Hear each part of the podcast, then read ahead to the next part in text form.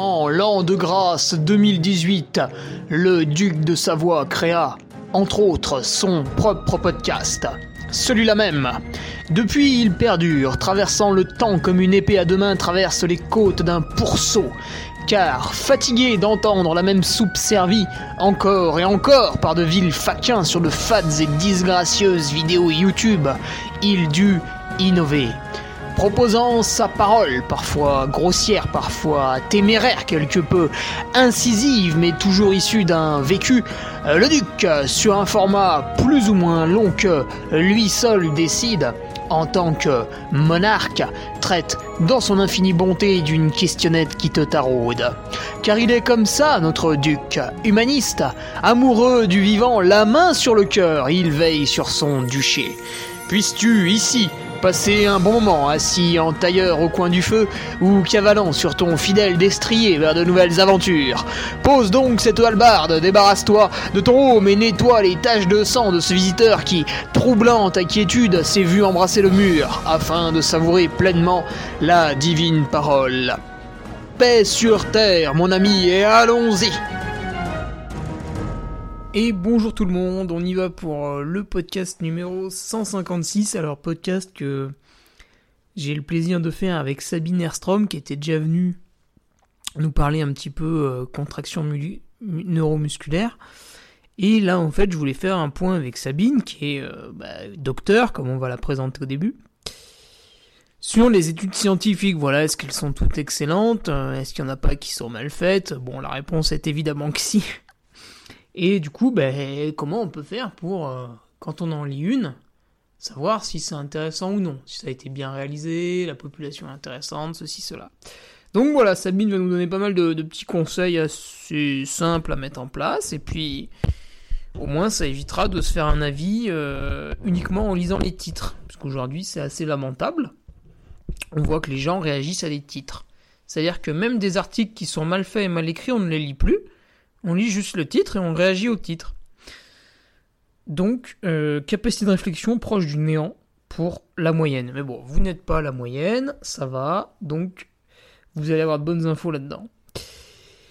Remercions euh, les nouveaux patriotes, puisqu'on a passé le chiffre magique de, de 300. Ça y est, ah, il y est. Merci Paul Ringo, Yaroslav Karitonov, Boris Noël ok, Jordan Fata et le 300ème donc c'était Quentin Duhamel. Et ça ça me fait bien plaisir puisque Quentin était avec moi en école d'ingénieur. Donc avec lui on a fait euh, euh, bah, je pense qu'on s'est un peu tous les demi à la course à pied en même temps. Moi je venais du vélo lui du kayak. Bon il s'est mis à la course à pied euh, juste comme ça. Après, il s'est mis aussi au vélo. Il fait des voilà très très bonnes sorties de vélo maintenant. Euh, les 7 majeurs qui sont au programme. Euh, l'envie de refaire les cinglés du Ventoux. Donc bref, voilà un bon un bon borner ce Quentin. Et donc il a fait exprès. Il a attendu. Je crois ça fait 6 mois qu'il attend. Il voulait être le 300ème. Voilà, le Spartiate Quentin Duhamel. Et puis après, on a eu Jérémy et Samuel Doucet. Voilà, donc normalement 302. Donc, Très bien. Euh, vous l'avez vu, petit point e-book. Je l'ai envoyé hier à tous ceux qui l'avaient précommandé sur Ulule, puis à tous ceux qui l'avaient précommandé, enfin commandé sur mon site internet. Euh, du coup, j'en ai envoyé euh, un bon paquet hier, avec un petit mail à chaque fois. Je t'avoue que ça m'a pris la journée. Et donc la revue de presse sur Patreon aura lieu aujourd'hui mardi au lieu de lundi. Voilà, c'était un cas un peu exceptionnel. Euh, il y avait cet envoi conséquent à faire. Puis si tu veux, je l'attendais depuis tellement longtemps, j'avais tellement hâte de voir ce que le graphiste avait fait. Hmm. Allez hop, un petit café. J'avais hâte de voir ce que le graphiste avait fait et du coup, euh, vraiment dès que je l'ai eu dans les mains, si tu veux, à peine je l'ai relu une fois le dimanche soir et hop, c'était terminé, je l'ai envoyé. Bon, il y, a quelques petites euh, coquilles, hein, on, a, a relevé quelques-unes. Malgré qu'on ait fait deux relectures, malgré que je l'ai lu moi aussi. Comme quoi, en fait, hein, quand on a le nez dedans, euh, on a beau avoir corrigé plein de choses, tu vois, il en reste toujours, donc on, refera des petites retouches ici ou là. Mais voilà, donc l'ebook, euh, il est là, écoute, il est sur mon ordinateur, donc maintenant, dès qu'une commande est passée via mon site internet, donc le lien est dans la description du podcast, Euh, dès que la commande est passée, eh bien, je peux l'envoyer à la personne, donc elle est euh, livrée à peu près euh, instantanément, enfin plus ou moins. Donc voilà, ça c'est réglé, c'est en route. Là, j'espère que tous ceux qui ont commencé à le lire se régalent. Et puis bien, bien sûr, n'hésitez pas hein, pour les patriotes à en, à en discuter sur le forum. forum, ouais. D'ailleurs, je suis passé aussi hier. Putain, il y a beaucoup de messages quand même. c'est bien, c'est vivant, c'est très très bien. Voilà, ça, ça me fait plaisir. Euh, donc le forum, ouais, ça tourne très très bien. Et puis un petit point au niveau de la prochaine course, bah ouais, c'est vrai que ça commence à dater hein, depuis le trail de San Remo. J'aurais dû aller en Suisse faire le dernier survivant, mais je me suis euh, blessé en, réalisant une mauvaise chute. Et donc là, bah, Swiss Canyon Trail, écoute, il me reste 6-7 jours de prépa. Bon, on n'a pas fait un truc de, de, de, gros barbare non plus avec mon coach. On a on a mélangé ça à une reprise. Et voilà, j'arriverai au Swiss Canyon Trail un peu sur des œufs quand même. Hein. pour l'instant, je me sens pas très très très bien. Mais voilà, avec beaucoup d'envie de plaisir de faire ce 110 km. Je vais me pencher dessus à partir de la semaine prochaine, regarder le parcours, les points de ravitaillement, le matériel obligatoire, etc. Et euh, voilà, je sais qu'il y a deux patriotes, Patrick Arcé et Thomas Gédard, qui sont engagés. En tout cas, c'est ce que j'ai vu euh, quand j'ai lu la, la liste sur le 111 km. Donc ça va être sympa. Voilà, je vais leur demander d'ailleurs sur le forum comment ils ont prévu de, se rendre sur les lieux, de se loger, etc. Bon, normalement, j'ai une chambre d'hôtel par l'organisation, ce qui était prévu en 2020, mais avec le Covid, tout ça, euh, je sais pas si c'est d'actualité. Donc je vais me pencher dessus. Oui, niveau organisation, on est très léger, hein, vu que j'étais persuadé que ça allait être annulé. Mais bref. Eh bien écoute, avant de démarrer euh, ce podcast avec Sabine, qui je pense est très intéressant, tu vas euh, être captivé. Euh, je voulais faire un dernier point, voilà, avec une personne qui, qui, me déçoit un peu plus chaque jour. Il s'agit d'Alain Roche, qui, qui a la société Enduractive. Donc Alain, il vend de, très bons produits qui fait pas lui-même, hein, comme il le sous-entend, il y a bien sûr une usine derrière. Mais voilà, lui, il conçoit la recette, ça c'est vrai, il l'ajuste lui-même, etc. Enfin, il y a toute une démarche qui est excellente. Mais euh, il, est beaucoup trop agressif, beaucoup trop méchant, c'est pour ça que, je, que Nicolas Martin s'était désolidarisé d'Alain au, début 2019, et puis que moi j'ai fait de même au début 2020. puisqu'on ne peut pas associer notre image avec quelqu'un qui est systématiquement dans l'agression permanente. Alors, s'il aurait toujours raison, eh bien, on pourrait se dire que lui a raison et le monde est mal fait, et du coup, ben voilà, il a raison de, de euh, nous, agresser pour nous montrer la voie à suivre, mais en fait, il se trouve que parfois il a tort, il se trouve que lui aussi il a des défauts, mais ça, bien sûr, il ne le reconnaîtra jamais, et il va toujours trouver un discours contraire ou détourner des propos pour faire penser, pour faire passer sa seule pensée unique. Et encore ce matin, euh, je, réagis à un post sur l'UTMB puisque je pense que à peu près personne n'a compris le, le nouveau challenge qui est proposé, enfin moi non plus d'ailleurs. Euh, c'est pour ça que voilà, j'ai David Poletti qui gère Lifetry qui va m'appeler pour euh, m'expliquer un peu les grandes lignes. Euh, puisque lui aussi se rend compte que bah, en fait personne n'a rien compris. En aucun cas il y a une obligation à que tout le monde parte à, l'étranger, prendre l'avion. Enfin, les, coureurs ont une réaction quand même qui est particulière. Oui, l'UTMB nous encourage à polluer et à aller courir à, l'extérieur de la France. Bah non. Alors déjà, tu peux tout à fait polluer en restant en France. Hein. Ça, ça ne pose aucun problème à beaucoup. Euh, et puis, euh, bah, en fait, les grandes courses euh, dans le monde existent depuis des dizaines d'années. Enfin, moi, je, je vais aux Canaries depuis 2017. voilà, oui, j'ai eu en avion. Après, je pense quand même que mon bilan carbone sur l'année reste relativement faible par rapport à énormément de gens. Je rappelle que la France est responsable de la, de la pollution de 1% de la planète, ce qui est quand même ridicule. Donc, calmons-nous. Voilà. Hein, si on prend l'avion une fois par an, c'est pas un drame non plus. On a, le droit de vivre, hein, quand même. Il y a des gens qui font bien pire et on les entendra jamais. Donc je mettais un petit commentaire ce matin, voilà, en disant que bah non, l'UTMB n'encourageait pas forcément à aller à l'étranger, qu'il allait sans doute y avoir un calendrier français, enfin vu la, vu la richesse euh, des courses en France, il y en a énormément sur tous les formats, à peu près toutes les saisons. Vous prenez le, le Book Endurance, vous regardez, euh, vous ne savez pas quoi faire le week-end, tellement il y a de courses. Bon, hors période Covid, hein, hors période privation de liberté plutôt. Donc, voilà, je mettais un petit commentaire en disant, bah non, on ne sera pas obligé de, s'exporter à l'étranger. Et là-dessus, Alain Roche, qui n'a été sollicité par absolument personne, mais qui devait sans doute attendre secrètement que, que je poste quelque chose sur Bref, je fais du trail, euh, vient me, me désinguer, tu vois, comme ça, gratuitement, donc en, en signifiant que j'avais un discours incohérent euh, ou que je devais me cacher derrière euh, mon armée de moutons.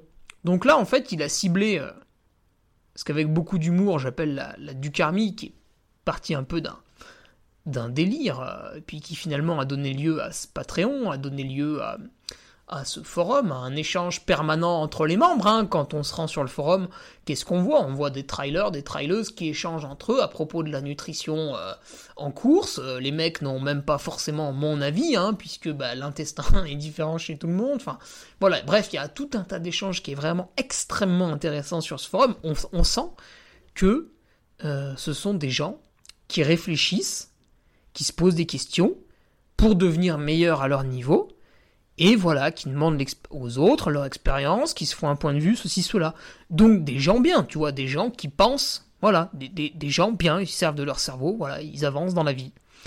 Et donc, Alain, qui ne les connaît ni d'Ève ni d'Adam, simplement parce que ces gens sont rattachés à moi, les traite, publiquement, sur un groupe de 40 000 membres, de moutons.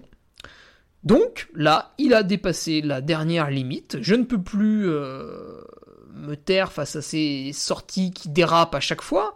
Donc il a une dent contre Baou, hein, son, plaisir secret est, de les rabasser dès qu'il le peut.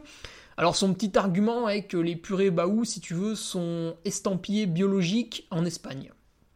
Pourquoi? Parce que la recette de purée Baou, en fait, euh, bah, personne ne veut la faire en France, puisque dans les chaînes de production, le fait d'ajouter de l'huile d'olive, euh, je sais plus quoi. Attends, j'en ai une, j'en ai une, j'en ai une dans la main. Euh, qu'est-ce qui pose souci? L'huile d'olive, basilic, fleurs d'hibiscus. Voilà. En fait, c'est toutes ces plantes qu'Alain n'utilise pas. Hein. Toutes ces plantes, euh, en France, on a énormément de mal à les mettre dans les chaînes de production. C'est le cas pour Bière de Récup. Donc Bière de Récup, c'est un chambérien qui a sorti euh, les bières de Récup. Sans gluten, sans alcool, mais surtout avec quatre plantes qui viennent des Bauges. Et en fait, il a trouvé aucune brasserie qui acceptait son cahier des charges. Donc il a été obligé de faire brasser non pas en Savoie, où on a de nombreuses brasseries, mais à Nîmes. Donc il est le premier déçu, mais il peut pas faire autrement si tu veux. Donc c'est comme ça. Et Baou, c'est pareil, leur cahier des charges ne passait pas auprès des voilà ceux qui emballaient euh, la purée, qui réalisaient la recette créée par Johan Comte. Donc, bah c'est certifié bio en Espagne. Mais tout le reste de la gamme Baou, les la, barre cacao, la barre myrtille, etc., sont bio de France. Mais ça, Alain ne va pas te le dire. En fait, il va taper sur le petit défaut, enfin le petit défaut Baou. Bon, eux, ils ont envie de rapatrier les purées en France. Pour l'instant, ils peuvent pas. Ça va changer dans le futur. Donc, ils préfèrent taper sur le petit défaut sans montrer tout le reste qui est vertueux. Euh, voilà, pour euh, dire Baou, c'est les grands méchants, etc alors que bah non, c'est simplement une société qui est concurrente à la sienne. Mais moi je lui avais déjà dit, il n'y a pas de concurrence en fait entre Baou et Enduractive, puisque ils proposent deux produits qui sont différents. Les goûts de chez Baou ne sont pas les mêmes goûts que chez Enduractive. Mais dans les deux cas, vous achetez des produits biologiques qui ont été pensés par euh, des gens plus ou moins calés en nutrition et euh, qui se digèrent bien, sans saloperie, etc. Donc en fait, ceux qui aiment bien Baou vont aussi acheter Enduractive, puisque c'est une gamme qui se complète. Si tu veux, la, la, la barre amande Enduractive, tu ne la retrouves pas chez Baou. Baou utilise des amandes, mais ils ne font pas une barre qui n'est que aux amandes. Donc c'est des produits qui sont complémentaires. Donc tous les deux pourraient se tirer vers le haut en étant en synergie. Ce, que Baou aurait été tout à fait prêt à faire, sauf que Alain, depuis des années, leur tape dessus. Systématiquement, il essaye de leur mettre des bâtons dans les roues. Bon, il réussit pas, hein, parce que au final, tout le monde s'aperçoit que cette personne est beaucoup trop colérique pour être crédible. Mais lui aussi, lui aussi a d'innombrables défauts, comme je lui ai fait remarquer du coup ce matin, quand il m'a un peu fait sortir de mes gonds. Voilà, sa barre aux fruits rouges euh, n'a de fruits rouges que le nom. Dedans, qu'est-ce qu'il nous propose? Il nous propose du jus de framboise, du jus de myrtille. Et ça, il a beau dire que c'est du jus biologique, il n'en reste pas moins vrai que c'est quand même beaucoup moins cher à l'achat qu'un vrai fruit rouge. Donc, voilà, il a lui aussi ses défauts, mais bien sûr, quand on lui fait remarquer, bah là, il n'y a plus de réponse, il n'y a plus de personne en face de nous. Il nous bloque et euh, il revient nous agresser un peu plus tard sur un autre sujet euh, qui va maîtriser plus ou moins. Parce que pour me mettre en défaut sur un sujet, il faut quand même être costaud. Je suis quand même plutôt droit dans mes bottes. Euh, tout ce que je fais au quotidien, je l'assume pleinement. Je peux le défendre. Donc voilà, bonne chance à lui pour me nuire. Voilà, c'est un caillou dans la chaussure. Je délasse ma chaussure, j'enlève le caillou, je remets la chaussure et je reprends ma marche en avant. Voilà, donc amis patriotes, selon Alain Roche, vous êtes des moutons. Ça va vous faire plaisir. Voilà. Voilà. Le point est éclairci. Vous pouvez aller sur Bref, je fais du trail pour voir cet échange que nous avons eu euh, mardi matin à 7h15. Donc si tu veux, le mec se réveille, il est directement énervé. Voilà, déjà là, ça traduit un mal-être au quotidien. Bref.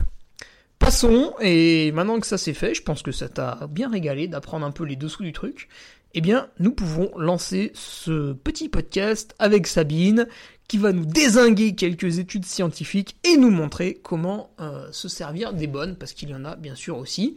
C'est assez logique à comprendre, hein, comme dans tout domaine, il y a des bons et des moins bons. C'est pas parce qu'ils sont scientifiques qu'ils sont tous bons, mais par contre, il y en a bien sûr des excellents. Voilà. Je te laisse euh, là-dessus. C'est un échange qu'on avait déjà enregistré parce que Sabine n'est pas dispo à n'importe quel moment de la journée. Hein. Du fait de son statut de, docteur, elle, donne des cours en ce moment. Donc voilà, on s'était pris un petit créneau ensemble. Je te laisse écouter ça. Salut et la semaine prochaine. Donc le sujet, je rappelle, c'est les études scientifiques. Tu vas dépoussiérer tout ça parce que quand même, je suis parti d'un constat. Euh, aujourd'hui, on a l'impression que tout est prouvé par des études scientifiques. Donc peut-être, tu vois, pour définir la taille de mon slip, il va y avoir des études scientifiques.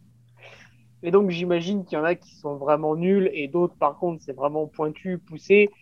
Alors moi, j'ai travaillé dans le domaine des, des radiofréquences et bon, là, je savais lire un papier et je savais ce qu'il valait quand je le lisais. À un moment donné, j'ai fait un peu de recherche sur un type de filtrage particulier. Et des fois, je lisais des trucs, c'était vraiment tout pourri. Et des fois, c'était, c'était vraiment très, très, très intéressant. Donc, c'est un peu ma question, tu vois, toi, en tant que docteur, hein, c'est ça, Sabine, si je ne me trompe pas? Ouais, autant l'année dernière, quand on a fait le, podcast, le podcast, euh, j'étais pas encore docteur, mais là, c'est bon, je suis docteur sur Zoom en plus. Donc, ah, je maîtrise l'outil. Tu vas pouvoir me vacciner Ouais, voilà, c'est ça. Non, je suis pas ah, docteur en blague pas docteur en médecine, je suis docteur en sciences du mouvement humain. ah ouais, ah ouais. Ah, c'est nul ça, c'est pas, c'est pas à la mode. Non, c'est pas à la mode. Et puis, euh, bah, ça fait partie des trucs euh, que je pouvais dire. Hein. c'est que quand tu. Moi, je m'amusais hein, quand je faisais des blabla car ou quoi. Je faisais exprès de laisser un petit peu maturer les gens, tu vois. Tu, fais quoi? Je fais des études de STAPS. Euh, mais euh, à quel niveau? Je suis en train de faire une thèse. Ah, mais tu fais une thèse sur le sport, mais il y a des trucs. Ouais, ça calme. Hein. Et euh, c'est sûr que tu te sens moins utile que si tu dis oui, je suis en train de bosser là sur le virus du sida. On est en train de trouver des trucs euh, super intéressants. ouais, ouais, après, est-ce que c'est utile? Après, il y, a, y a vraiment des liens hein, entre le, les études qui concernent le sport et les études qui concernent la santé. Moi, j'ai eu de la chance d'avoir une thèse qui était financée euh, plus sur, euh, sur un axe de performance. Mais en fait, l'immense majorité du travail en sciences du sport, euh, c'est soit sur l'éducation, soit sur justement les, les, rapports entre sport et santé, parce que bien sûr, c'est, là où la puissance publique va avoir l'intérêt majeur. Mmh. Et est-ce que tu peux donner quelques noms de personnes qui sont amenées à travailler un peu avec toi, justement, pour nous, pour nous faire saliver un peu en début là? Oui, alors euh, bah là, du coup, moi, cette année, j'enseignais juste, enfin, juste, déjà, c'était assez sportif d'enseigner euh, en Travail, hein, de base. hein. mais donc j'ai j'ai pas produit de recherche. Euh, après les donc les grands noms euh, de la recherche en trail, euh, je pense que tu les connais. hein. C'est déjà les frères Millet, Grégoire et Guillaume Millet, qui ont été un Et peu oui, les frères Millet, hein, souvent on parle que de Guillaume, j'ai l'impression. Ou attends, ou de Grégoire, je sais plus. Je pense plus de Guillaume parce que Grégoire, il est un peu plus multi-sujet. Il a beaucoup travaillé aussi sur l'hypoxie. Il est à Lausanne.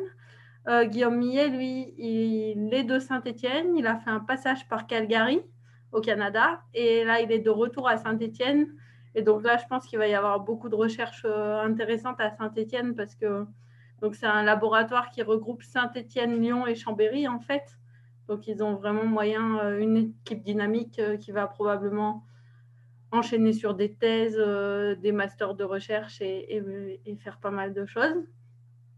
Moi, mes directeurs, quand même, on va en parler. Donc, ça s'appelait Fabrice Vercrussen à Toulon et euh, Jean-Benoît Mor- Morin à Nice, Euh, sachant que du coup, les deux n'étaient pas forcément spécifiques, euh, spécifiques trail. Peut-être Fabrice un peu plus. Euh, trail courte distance et euh, c'est lui qui avait commencé. J'ai l'impression qu'il était sur des forums de vélo, non Je me trompe? Ah, c'est très possible. ouais. En fait, il a fait du triathlon. Donc, euh, Ouais, je- je- je- son pseudo me, me fait tilt sur des vieux forums de vélo. Ouais. ça doit être lui, hein, parce que Vercruisen, c'est quand même pas un nom euh, hyper, euh, hyper commun. Et JB Morin, lui, il est euh, à la base, lui, c'est un athlète de 400 mètres et, si je dis pas de bêtises. Et il est un peu plus voilà, dans les qualités physiques plus générales, pas forcément spécifiques trail. Et euh, donc, qui c'est qui fait de la recherche en trail? Après, ben là, pendant ma thèse, il y avait pas mal de recherches. euh, donc, à Font-Romeu, il y a, a Grégory Doussin qui fait des recherches. Euh, chez Salomon, nous, on a beaucoup travaillé en partenariat en fait avec Marlène Giandolini, qui est biomécanicienne chez Salomon. C'était un petit peu ma grande sœur de thèse, on va dire, parce que elle a soutenu au tout début de ma thèse et puis, euh, et puis elle avait JB Morin aussi comme directeur. Et euh, Ah, mais elle était en parallèle employée par Salomon, alors que toi, tu es employé par la fonction publique. C'est ça. Moi, en fait, ma thèse, c'était une bourse, une bourse ministérielle. Donc, euh, en fait, il y a, si tu veux, après, on pourra reparler plus précisément des rapports entre industrie et recherche. Mais on va dire que Salomon finançait euh, la grosse étude de ma thèse, euh, le matos, quoi, et, euh, et le matériel euh, aussi qu'on donnait aux coureurs. Par contre, mon salaire, c'était une bourse ministérielle alors que Marlène, c'était ce qu'on appelle une thèse cifre, c'est-à-dire qu'elle elle, donnait aussi une partie de son temps de travail à Salomon. Donc, l'inconvénient, c'est qu'il faut quand même bien gérer pour arriver surtout à faire une thèse de la qualité de celle de Marlène en même temps que tu bosses pour une industrie. Euh, L'avantage, c'est que du coup, comme ils étaient très satisfaits d'elle, elle, a eu un emploi en CDI euh, à la fin de sa thèse euh, chez Salomon, quoi.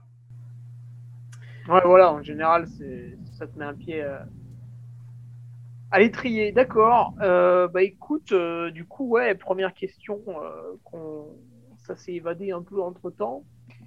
C'est justement toutes les études se valent-elles? De, de, ton, de ton point de vue à toi. Alors, euh, Pas, toutes. Pourquoi? Euh, donc, mon point de vue, c'est peut-être pas si, hein, si euh, important pour les auditeurs, mais comment savoir, on va dire, est-ce qu'on peut se fier à une étude ou pas? Je dirais qu'il y a Ah deux axes. Il y a d'abord, est-ce que l'étude, elle est de qualité?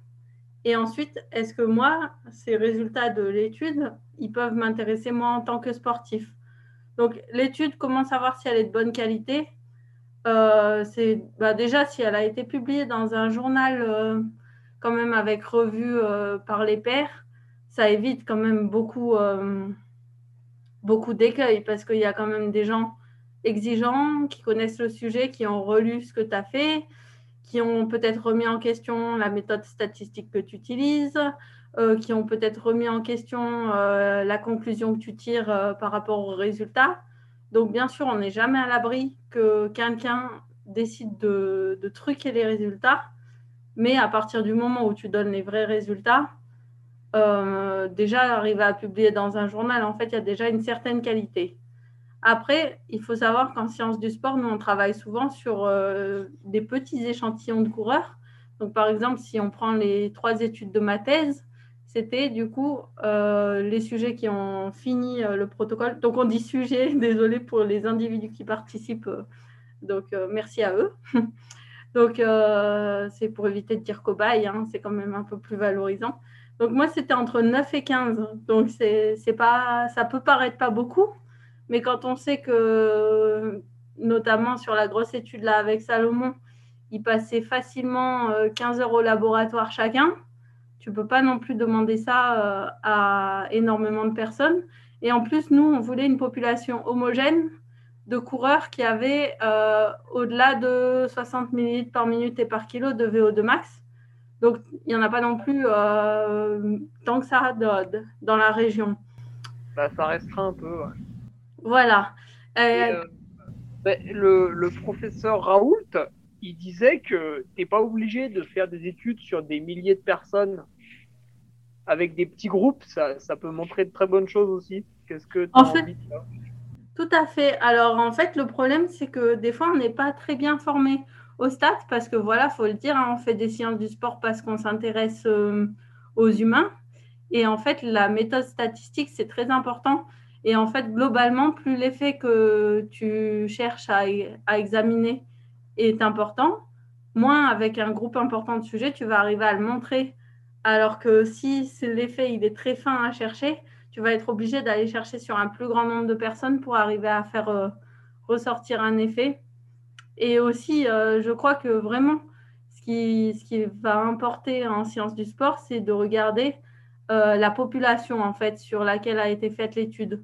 Parce que globalement, souvent, pour les études scientifiques, euh, on établit une hiérarchie où on dit que, donc, en bas de la hiérarchie, il y a ce qu'on appelle la case study.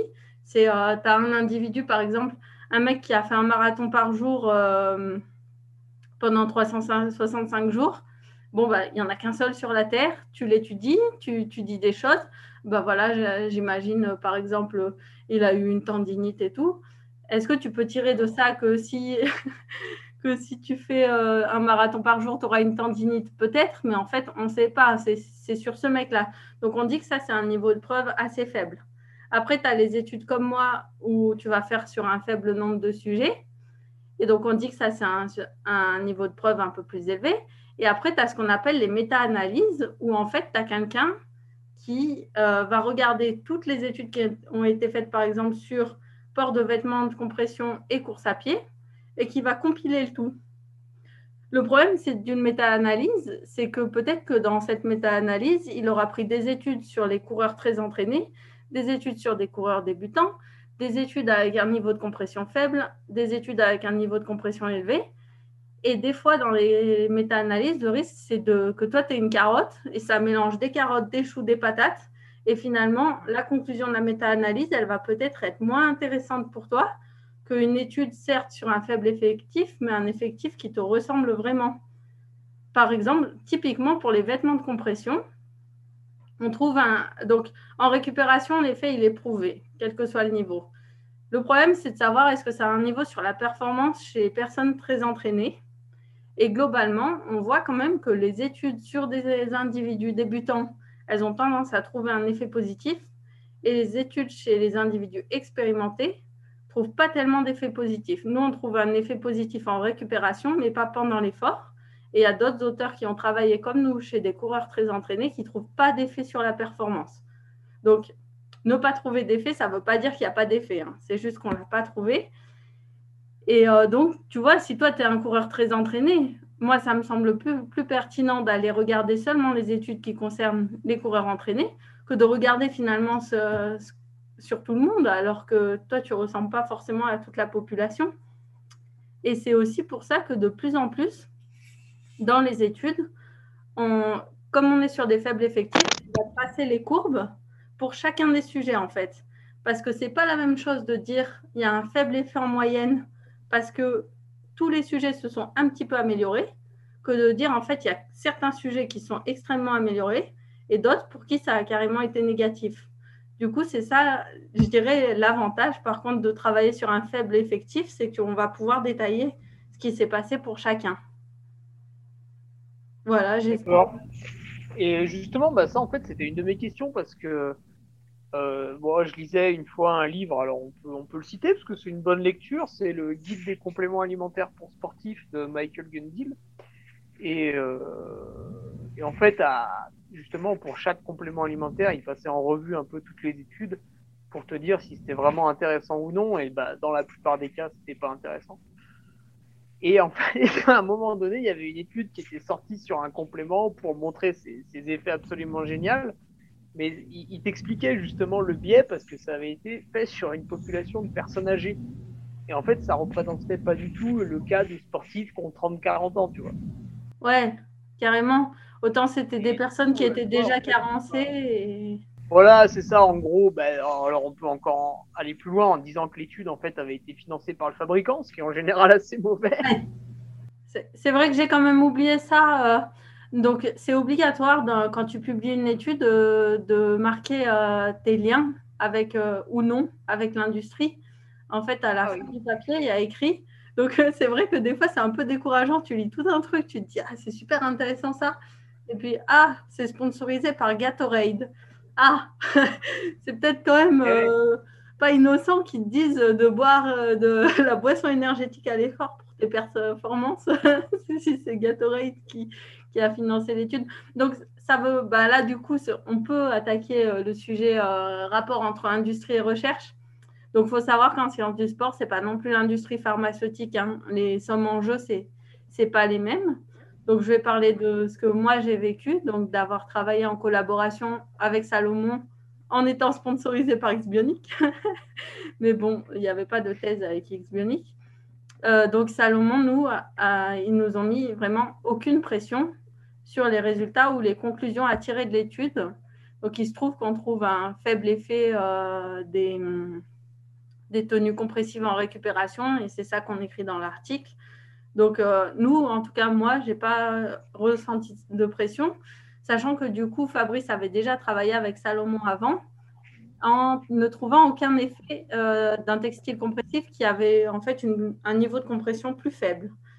Et euh, à ce moment-là, donc Salomon les a bien sûr laissés publier leurs résultats parce qu'ils avaient travaillé du temps dessus.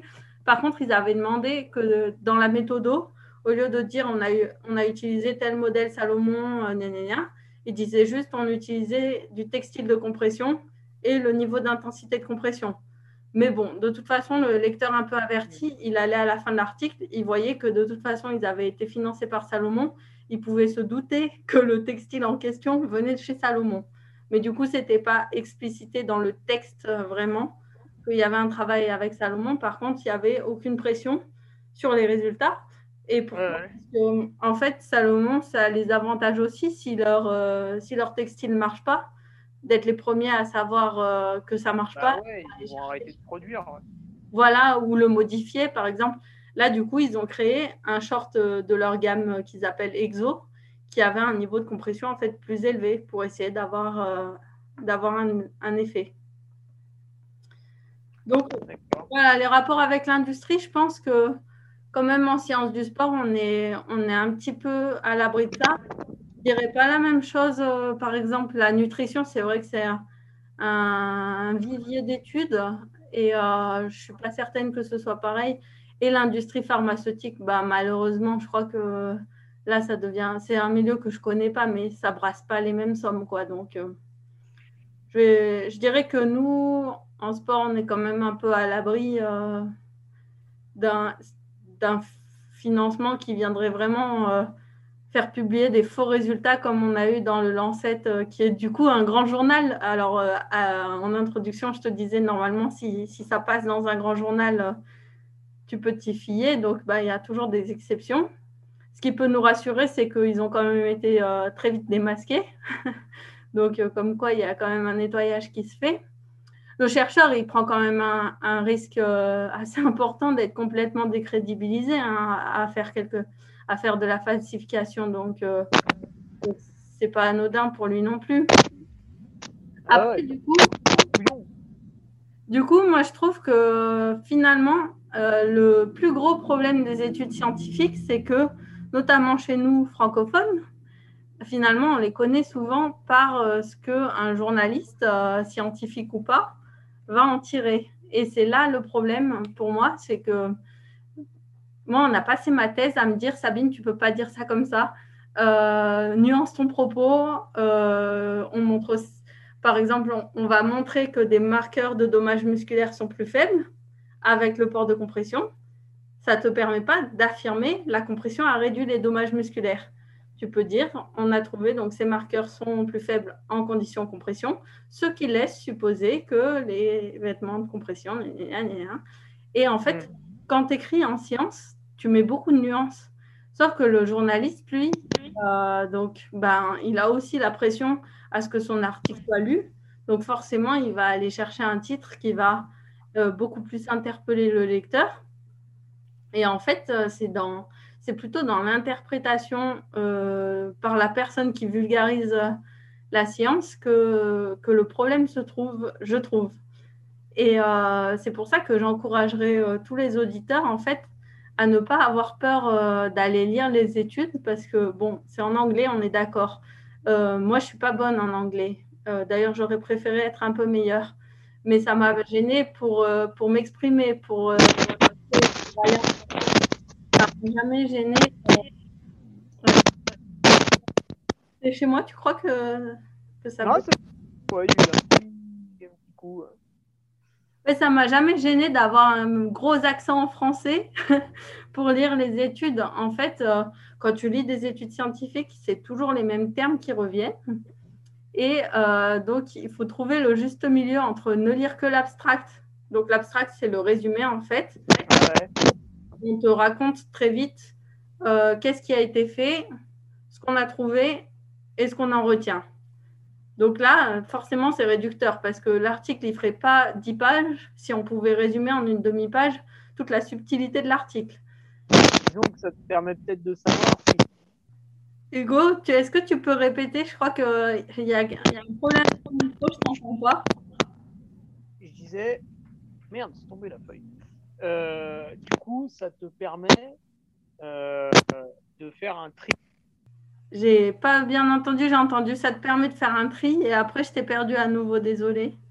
Oui, faire un tri si tu pour le domaine que tu es en train d'étudier avec l'abstract. Ouais, carrément, ça, te permet de te faire.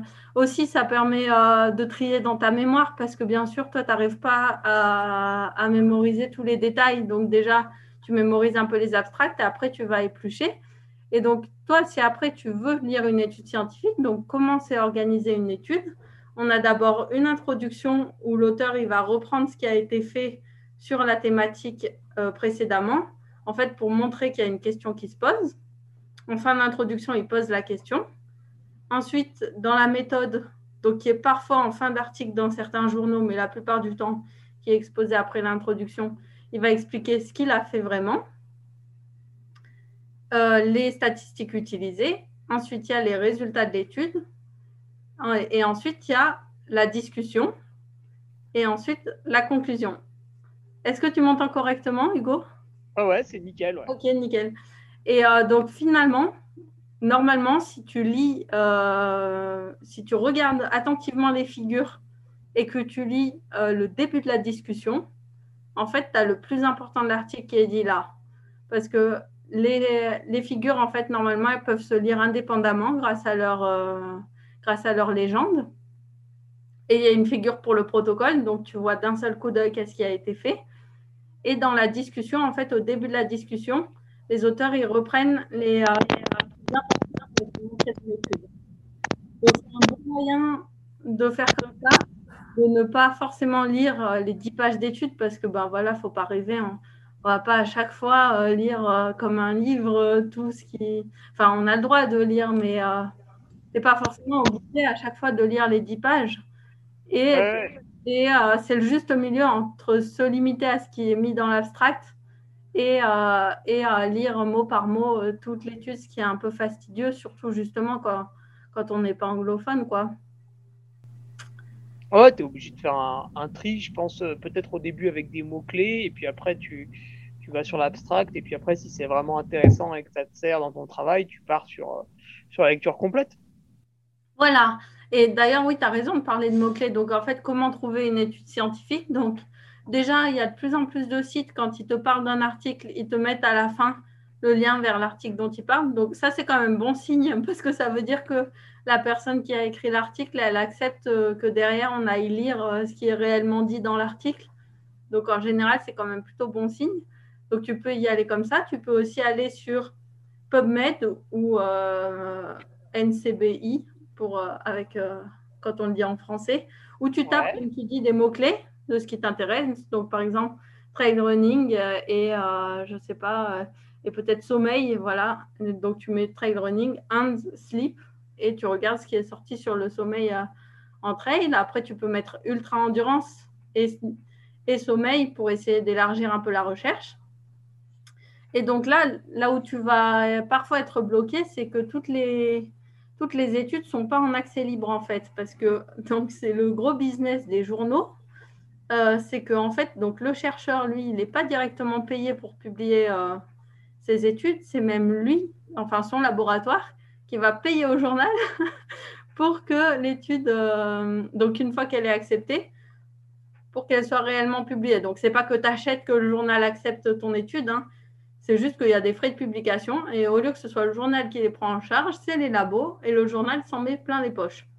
Et en fait, si tu veux un, un, article qui va être en accès libre, donc lisible par n'importe quel lecteur non abonné au journal, et ben du coup, le journal, il se fait le business comment? Il se fait le business en prenant l'argent des labos. Donc en fait, euh, l'article va être plus cher pour le laboratoire quand il est euh, publié dans un journal, ce qu'on appelle en open access, que un journal en accès restreint. D'accord. C'est le euh, cas de PubMed, non? Comment?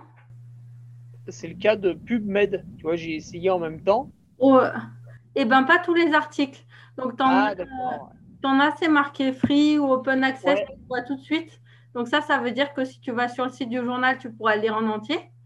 Et ah oui, effectivement, tu... Donc, quand tu fais ta recherche sur PubMed, euh, déjà, c'est marrant parce que tu vois en fait euh, euh, comment ça a augmenté ou diminué au fil du temps les recherches sur ce thème. Donc, par exemple, euh, try running, bah, ça a beaucoup augmenté. Ouais. Après, du coup, ça c'est marrant parce que, donc oui, ça a vachement augmenté les recherches en trail. Mais par contre, il y avait des chercheurs qui s'étaient amusés à mettre n'importe quel mot, tu vois, genre banane. Et ils, avaient montré qu'il y avait de plus en plus de publications aussi sur. Euh, en fait, de toute façon, il y a de plus en plus de recherches sur Terre. Ah ouais? La plupart des, des, thèmes de recherche euh, sont à, à, intérêt exponentiel si tu regardes comme ça. Ah non, c'est la banane, c'est par à coup. D'accord. Ouais. Moi, j'ai pas vérifié. Tous les 10 ans, il y a un cycle de passion sur la banane, apparemment. J'ai pas vérifié mes ouais. Mais effectivement, il y en a un peu plus maintenant. Et oui, donc on voit ouais, à chaque fois free article, donc ça c'est quand on peut le lire.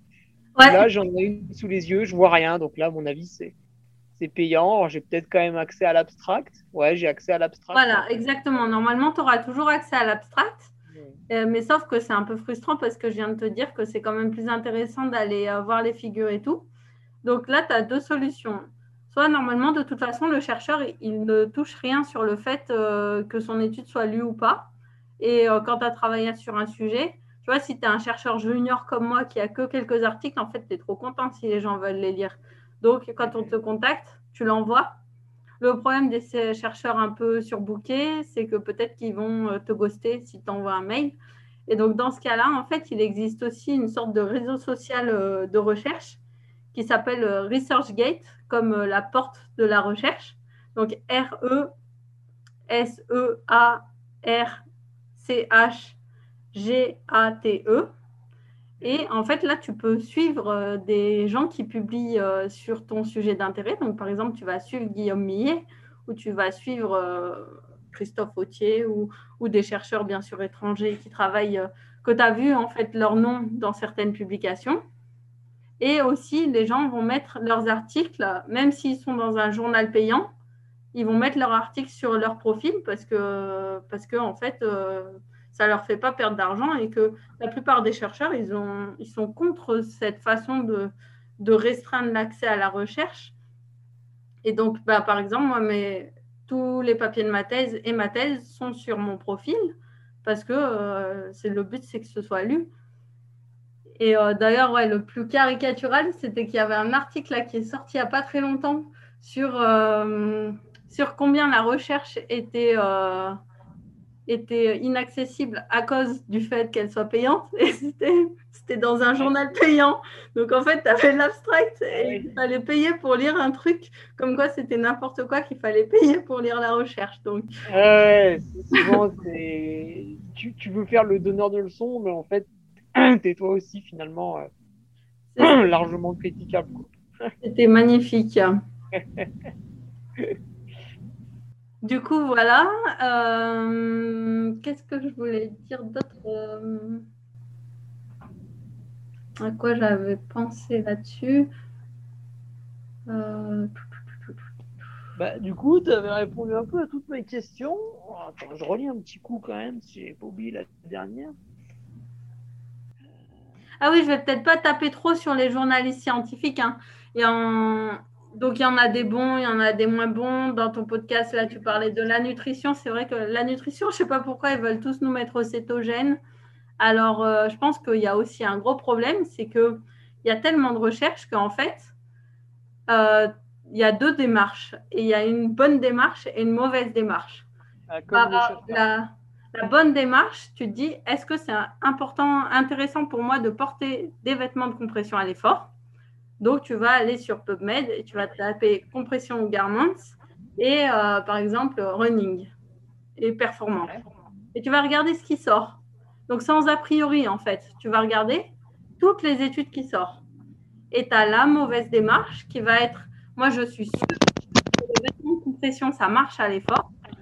Et tu vas te limiter aux études qui vont dans le sens de ce que tu penses. Et ça, c'est un gros problème parce qu'en fait, il y a tellement de recherches sur certains sujets que les résultats vont aller un petit peu dans le sens qui t'arrange. Et donc, forcément, en fait, tu peux dire à peu près en disant Alors, bon, déjà, en plus, des fois, c'est une extrapolation des résultats. Genre, ça va être sur des souris euh, qui, où on va montrer que l'ocytocine chez la souris, ça fait qu'elle ne va pas tuer souris. Et euh, ça, va, ça va extrapoler sur de l'humain à dire que l'ocytocine, euh, c'est la paix dans le monde et tout. Et donc, tu vois, euh, donc, aller chercher des études, en tirer des résultats qui sont pas forts, enfin, des conclusions qui ne sont pas forcément celles des auteurs. Et par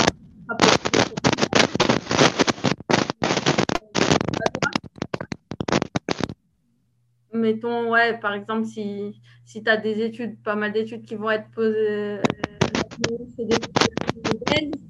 Euh, si toi, tu n'es pas obèse, ben voilà. Est-ce que c'est intéressant pour toi que les mitochondries euh, des personnes obèses se mettent à mieux fonctionner dans telle ou telle situation? Mais en fait, toi, tu n'as pas le quotidien d'un obèse, donc tu peux, il faut que tu cherches des études qui, te concernent plus. Quoi. Donc, il y a vraiment ce problème que la démarche scientifique, c'est j'essaye de regarder sans a priori. Je dis j'essaye parce qu'en fait, des a priori, on en a tous.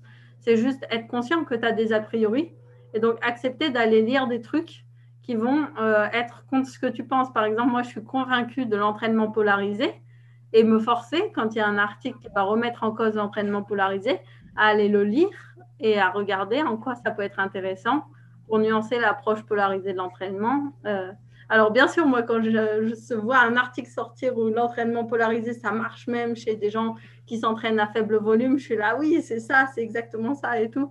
Mais aussi se forcer à lire des trucs qui vont peut-être aller un peu moins dans ton sens. Et ça, c'est le problème aussi des méta-analyses.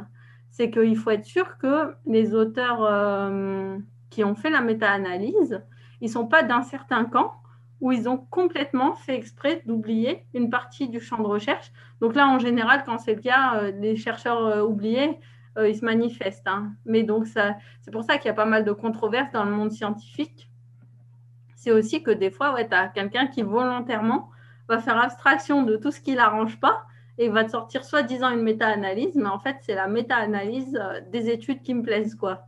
Et donc ça, bah, ça, c'est pas de la rigueur scientifique. Et, euh, et c'est compliqué, en effet, en tant que lecteur euh, qui ne connaît pas le sujet, euh, si tu tombes là-dessus, c'est compliqué de s'en rendre compte, en fait. Donc là, c'est vraiment c'est la communauté scientifique qui, quand même, qui veille au grain et qui va se manifester. Donc, tu peux faire, en fait, tu peux interpeller le journal hein, quand il y a quelque chose qui te qui te paraît pas valable dans ce que tu lis. Donc, que ce soit des résultats qui te paraissent aberrants ou que ce soit des études que tu as faites sur le sujet qui ne sont pas dans une méta-analyse, tu peux contacter le journal et dans ce cas-là, ça apparaît aussi sur l'article. Donc finalement, en fait, avec tous les biais potentiels, euh, le système scientifique en soi, il veille quand même pas mal à, éviter les dérives. Hein. Ce n'est pas du 100%, mais je pense que c'est quand même, ça fonctionne pas si mal. Euh, je pense que quand même le la prochaine étape, c'est d'arriver à avoir des articles en accès libre pour tout le monde. C'est plus vers ça que. Ah oui, et aussi l'open data, c'est-à-dire que de plus en plus, on va te demander, euh, au moment où tu vas publier ton article, de mettre aussi euh, tes données euh, à disposition de toute personne qui voudrait refaire tes calculs ou faire une méta-analyse en reprenant en fait toutes les données qui ont été mesurées sur différentes études sur donc, je pense qu'on va aller plutôt vers plus de qualité euh, euh, grâce à ça. Euh, quelque chose, par contre, qui peut aller contre la qualité, c'est que, ben, comme dans tout, la recherche s'accélère un peu. Donc, on, on, dit publier ou périr. En quelque sorte, quelqu'un qui veut être actif en tant que chercheur, il est obligé de beaucoup publier. Et donc, par exemple, là, pendant la pandémie, il y a plein de recherches qui ont été un peu mises à l'arrêt. Et donc, il y a eu une explosion en fait de méta-analyses où les gens ils publiaient des méta-analyses sur des trucs qui avaient déjà été méta-analysés ou des revues de littérature. Donc, revues de littérature, contrairement à méta-analyse, tu n'essayes pas de chiffrer les choses. Tu dis juste euh, qu'est-ce qui, qui a été dit sur un sujet. Un peu, ça ressemble plus à finalement à une introduction de thèse. Et euh, donc, il y a eu un peu une explosion de ça qui, qui a apporté finalement pas tellement de nouvelles choses dans le débat et qui était juste euh, de la publication pour la publication. Donc ça, c'est ça, c'est quand même un problème euh, parce que ça fait du brouhaha, quoi, on va dire. Et ah, euh, quelqu'un en fait qui qui voudrait lire une étude scientifique, il va être obligé de passer par toute une phase de confirmation et de validation qui nous a décrite, en fait, avant d'en tirer une conclusion. Ouais, oui, et toujours regarder à l'esprit que ce qui lit euh, en mai 2021 peut être remis en question euh, dans les mois qui viennent. Donc en fait, nous, ça, nous plaît. Enfin, je veux dire, quand tu es chercheur, tu aimes bien être remis en question et euh, nuancé. Mais si en fait tu vas chercher une vérité avec un grand V, tu es très déçu, quoi, parce qu'en fait, ce qui était la vérité d'hier et pas celle d'aujourd'hui, c'est pas celle de demain. Mais justement, par contre, ce qui va parcourir dans, ce qui va durer dans le temps, c'est quand même bon signe sur la solidité. Hein. Euh, par exemple, bah ouais, le fait que euh, des champions en endurance ont un volume d'entraînement important, euh, ça commence à être quand même quelque chose qui fait consensus. Oui. Ouais, donc c'est oui, du coup, tu es obligé en effet de beaucoup lire. Ou alors, tu peux aussi trouver des personnes de confiance. Par exemple, tu vois, euh, même en accès gratuit, si tu vas sur le site Le Pape, les articles de Pascal Balducci ou de Anaël Aubry, donc c'est eux-mêmes des chercheurs, et euh, ils sont carrés. Ce qu'ils disent, euh, c'est ce qui a marqué dans l'étude. Et quand tu lis un article donc, de Pascal Balducci ou de Anaël Aubry, ben, tu, peux, tu peux être confiant sur le fait que ce qu'ils te racontent, c'est du vrai. Euh, je sais que tu lis, toi, tu aimes bien Julien Venesson. Je crois que, je crois que c'est quelqu'un qui est aussi euh, qui, qui fait peut-être pas le consensus parce qu'il y a toujours des gens qui vont venir râler, mais qui est assez crédible, on va dire. Euh, Anthony Bertou, par exemple, moi, j'ai jamais vu quelque chose qui me semblait imprécis dans ce qu'écrit Anthony Bertou, quoi. Quand il te écrit quelque chose, il met le lien tu vas sur le lien, c'est exactement ce qu'il a réussi à te dire en trois phrases, alors que toi, tu as passé dix minutes à lire. tu te dis, ce gars, il me fait gagner du temps, en fait. Parce que quand je lis ce qui quand je lis ce qu'il écrit, c'est un excellent résumé, sans trahison du contenu. Mais donc voilà, il faut arriver à repérer des gens à qui tu fais confiance. Et euh, par... en fait, tu comprends euh, ce qu'ils disent. Et, et euh, du coup, euh, bah déjà, déjà, tu comprends ce que tu dis, ce qui est, quand même très bien. Et quand, tu comprends, tu vois qu'il n'y a pas de vis caché. Ou alors, il te saute aux yeux. Quoi. Ouais, ouais, complètement. Et puis, et puis c'est vrai que du coup, lui, il a tellement, il a plus de connaissances que nous. Donc, il va réussir à faire un lien entre deux études que nous, avec moins de connaissances, on ne va pas forcément faire. Donc ça, c'est quelqu'un qui va vraiment apporter un plus finalement par rapport à juste euh, lire des études scientifiques. Donc il y a quand même des gens à qui tu peux faire confiance. Et puis, il y a d'autres, euh, bah, quand c'est trop simplifié, euh, en général, il faut quand même se méfier parce que souvent, les choses ne sont pas si simples que ça. Et ouais, comme je te dis, si tu vois que quelqu'un tire des conclusions à partir d'une étude sur les souris, euh, il des conclusions avec des phrases sans conditionnel, euh, c'est quand même euh, pas normal, quoi. ouais, ou malheureusement aujourd'hui, et tu le vois, si tu t'amuses à suivre la page Facebook du journal Le Monde, en fait, les gens en commentaire ne réagissent plus à l'article, mais réagissent au titre de l'article. Et, bah, dans les études scientifiques, c'est absolument pareil. Donc, tu as des gens qui vont te dire Ouais, j'ai vu ça et tout. Mais en fait, le mec, il a à peine lu le titre. C'est-à-dire, même pas, il est allé voir l'abstract, c'est-à-dire, il a juste lu le titre.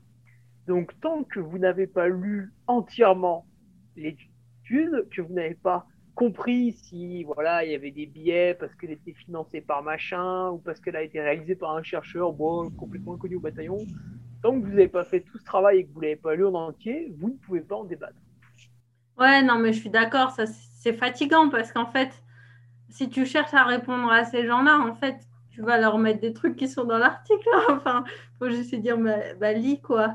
Et euh, c'est vrai que c'est vraiment, c'est vraiment le problème des réseaux sociaux et, de l'instantanéité aussi, parce que c'est sûr, ben, si tu as 50 euh, infos en 5 minutes, tu peux pas approfondir tout. Donc, ouais, c'est euh, malheureusement, du coup, ça permet d'avoir accès à plein d'infos, mais mais euh, c'est une illusion un peu.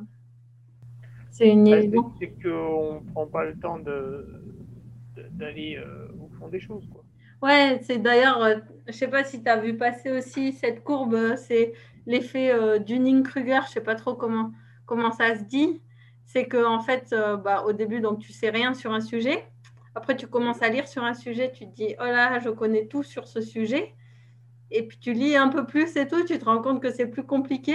Et donc là, tu es, dans, crois, je crois qu'ils appellent ça la vallée du doute, où tu te dis, mais euh, en fait, c'est trop complexe, j'y comprendrai jamais rien.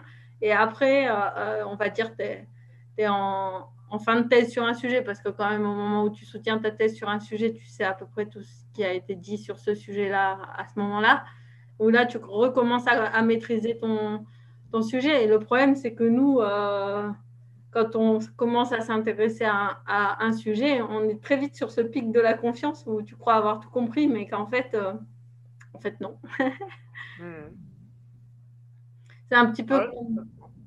Ouais c'est un petit peu comme quand tu vas, tu vas chez ton médecin avec un truc très spécifique et tu es un peu frustré parce que tu as l'impression qu'il n'est pas super renseigné sur le truc spécifique que tu as toi et que ça fait trois semaines que tu lis. Euh, tout ce que tu peux trouver sur ce truc-là et tu te dis, mais il a fait des années de médecine et il n'est même pas capable d'en savoir autant que moi euh, sur ma fracture de rotule.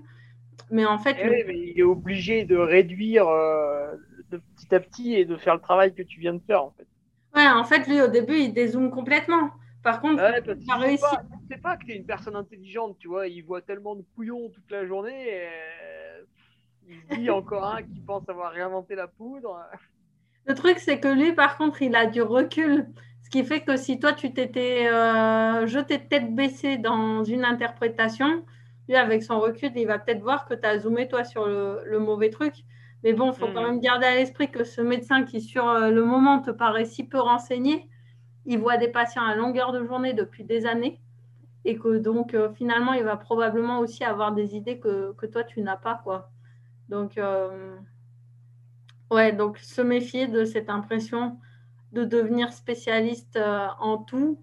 quand il y a des gens qui travaillent en fait depuis des années sur le sujet euh, et qui la ramènent pas forcément. Franchement, souvent ceux qui savent beaucoup de choses sont très humbles. Hein, je, je, vais reparler de Pascal Balducci, mais moi je trouve quand même impressionnant pour ça. C'est parce que Pascal il est jamais sûr de, sûr de lui quoi.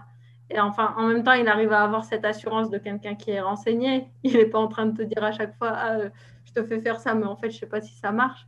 Mais par contre, il va toujours garder euh, cette, cette, capacité à remettre en question. Euh, s'il a un sportif qui se blesse, euh, en lui faisant faire faire la même chose qu'un autre sportif, il va, il va arriver à réagir et tout. Donc, souvent, ceux qui en savent le plus, ils restent humbles. Hein, oui, parce que en fait, quand ils ont, quand ils ont appris, euh, ils ont Pascal il n'est pas tout jeune, hein, donc à des moments il a dû, il a dû euh, faire des erreurs, tu vois, se gourer.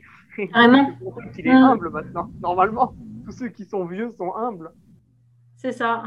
Et nous, peut-être on peut essayer de gagner un petit peu du temps en étant humble dès notre jeunesse. Non, non. non. Ah, c'est très dur. Hein. du genre d'être humble. non, mais ah. ouais, typiquement, euh, bah ouais, c'est vrai que bah, Raoul, quoi, euh, tu te dis, euh, il a quand même un ego de fou, quoi. Donc, donc en même temps, moi, c'est le meilleur. C'est comme si tu demandais à Usain Bolt est-ce que vous allez gagner la finale du 100 mètres? Il te répond, bah oui, il y a quand même des chances. ouais, exactement. ouais, je me suis bien entraîné, j'espère que je vais passer les demi, quoi. C'est ça, faut arriver, faut arriver à être réaliste en fait, à dire a priori, je fais partie des personnes les mieux renseignées euh, sur le sujet. Mais euh... BFM TV, un, kiki là, qui a fait deux ans d'infectiologie puis qui, ramène sa fraise, euh, forcément en face tu mets le leader mondial, euh, bah, il l'écrase quoi. Tu vois, il en fait de la charpie. Ouais, et puis je pense qu'il, je pense qu'il en joue en fait. C'était peut-être pas un, bon exemple parce que je pense que ça fait. Ouais, mais alors après ça dit, tu vois, il y a un truc qui est marquant quand même, c'est que je ne sais pas si tu as vu. sous sa blouse, ce mec s'habille mal. Non, j'ai pas vu. il accorde aucune importance à ses vêtements et il roule en Dacia. Ouais, donc en fait, euh, c'est quelqu'un qui ça pour la image, tu vois, ça le.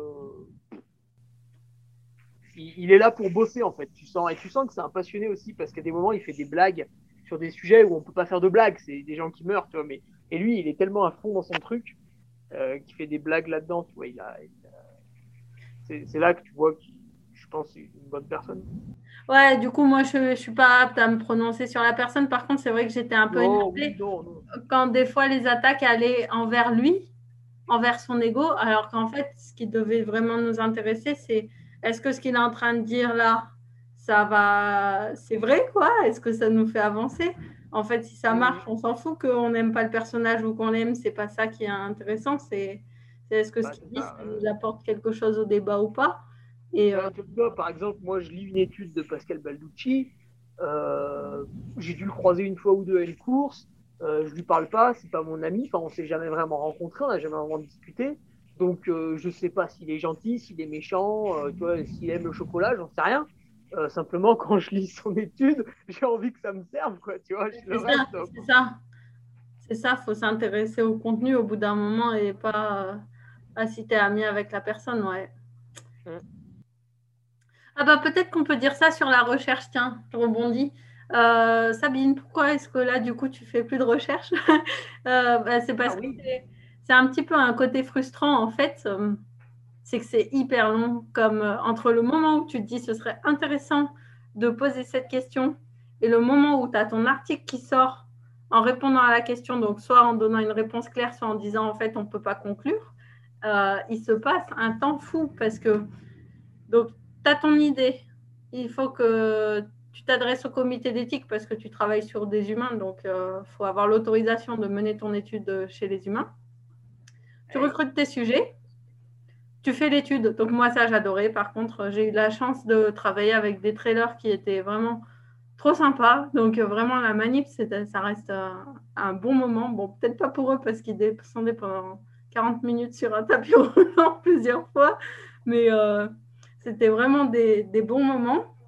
Après, donc, tu as tous tes résultats. Il faut que, faut que tu regardes ceux qui vont être intéressants euh, à mettre dans l'article. Il faut que tu choisisses, euh, enfin normalement les statistiques, tu, sais déjà lesquelles tu vas faire, mais par contre, euh, moi en tant que thésarde, il fallait à chaque fois que j'apprenne euh, une, nouvelle méthode statistique parce que ce n'est pas la même qu'on utilise avec mes articles. Tu fais tes statistiques, tu regardes ce qui est intéressant. Après, il faut rédiger l'article, tu l'envoies à un journal qui va peut-être pas l'accepter. Ensuite, tu as les reviewers qui te font un premier retour. Tu fais tes modifications un deuxième retour, tes modifications, après l'article est accepté, et après, enfin, il est publié. Et donc, il peut s'écouler un temps fou, en fait, entre le moment où tu t'es posé la question. Toi, en fait, à la fin de tes manips, la question, en gros, tu as, à peu près vu hein, la réponse. Et en fait, c'est hyper frustrant parce que le moment où tu vas pouvoir commencer à communiquer sur tes résultats, publier l'article, aller les montrer en congrès et tout, c'est hyper long. Et entre-temps, tu t'es déjà posé 12 questions, euh, même bien plus encore, et tu ne pourras pas faire des articles sur tout. Donc en fait, c'est cette rigueur scientifique est tellement exigeante que ça en devient parfois un petit peu frustrant. Ouais, je disais ouais, que bah, mon père, en fait, euh, fait des... quand il fait une expérience, euh, derrière, oui, en fait, pendant, pendant trois semaines, il n'en fait plus parce que le temps de tout, tout traiter, et encore, je dis trois semaines, mais c'est beaucoup plus que ça. Et puis il est, il est reviewer pour d'autres aussi, donc je vois bien le travail que c'est, effectivement. D'accord, il est chercheur dans quel domaine? Les micro-ondes. D'accord, mais pas les micro-ondes pour. Euh, non, non, Enfin, ça doit être la même chose, mais. Oui, parce qu'en fait, ton micro-ondes, quand tu l'allumes, tu balances juste euh, des ondes à une certaine fréquence et avec une certaine puissance. Du coup, lui, avec ses connaissances sur les ondes, est-ce qu'il pense que le micro-ondes euh, dans ta maison, c'est dangereux? Euh, Si tu le mets pas à côté de ton lit, c'est bon. Ok. Parce qu'en fait, même s'il est censé être complètement hermétique, il va y avoir une petite fuite. Après, c'est quand même insignifiant et euh, ouais, si tu l'allumes pas en même temps que tu dors, ça va quoi. Et si tu mets pas ton cerveau dedans Ouais, moi, Normalement, tu, tu, peux t'en servir dans la cuisine de temps en temps, quoi. Il n'y a pas de problème. On m'avait dit aussi, mais euh, moi je le fais pas, hein. mais euh, d'ouvrir la porte en fait quand tu t'en sers pas pour euh, casser le circuit en fait, pour l'empêcher de faire des ondes à l'arrêt. je pourrais lui demander, mais s'il m'en a pas parlé, c'est que c'est pas mal rien. Yeux. Après, moi je, je l'ouvre, mais plus pour aérer un peu le. Tu sais, tu vois, tu fais quand même choper de la bouffe à l'intérieur, donc ouais. tu l'aères jamais et que tu le laves jamais, tu vois, c'est pas terrible. C'est juste crade, ouais. Hum voilà, je, pense que voilà, c'est une utilisation Bon, bah écoute, Sabine, euh, très bien, mais j'ai plus de, plus de questions. Bah écoute, c'est bien, ça, ça, fera une petite sortie aux gens. Et, ouais.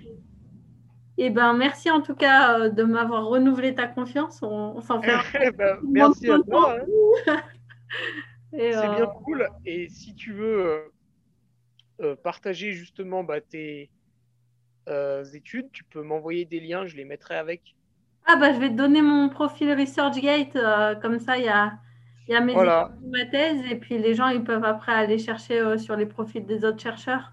Voilà, on le mettra dans la description et comme ça ceux parce qu'il y en a je sais qui vont très très loin, ils pourront ils pourront ils auront du grain à moudre. Claire. et eh ben merci Hugo et porte-toi bien, on se voit bientôt sur les courses. Salut Sabine. Ouais, ouais, fin juin, faudra être prêt, ouais. Salut.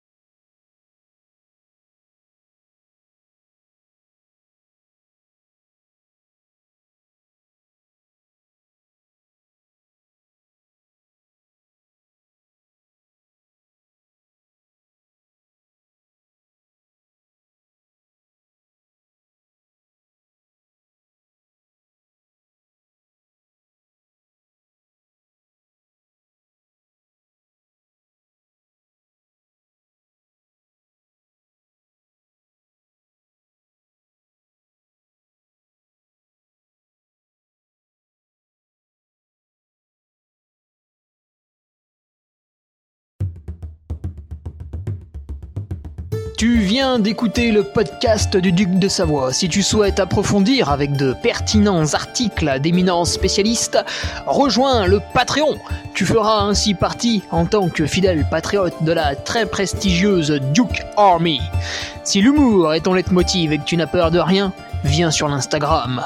Si tu veux espionner le duc, car tu es vil et sournois, son Strava est également à ta disposition. Enfin, si tu es vieux, presque sénile et ou débute dans les réseaux sociaux, contente-toi de suivre sa divine page Facebook, les liens sont dans la description, que Dieu te garde, et à la semaine prochaine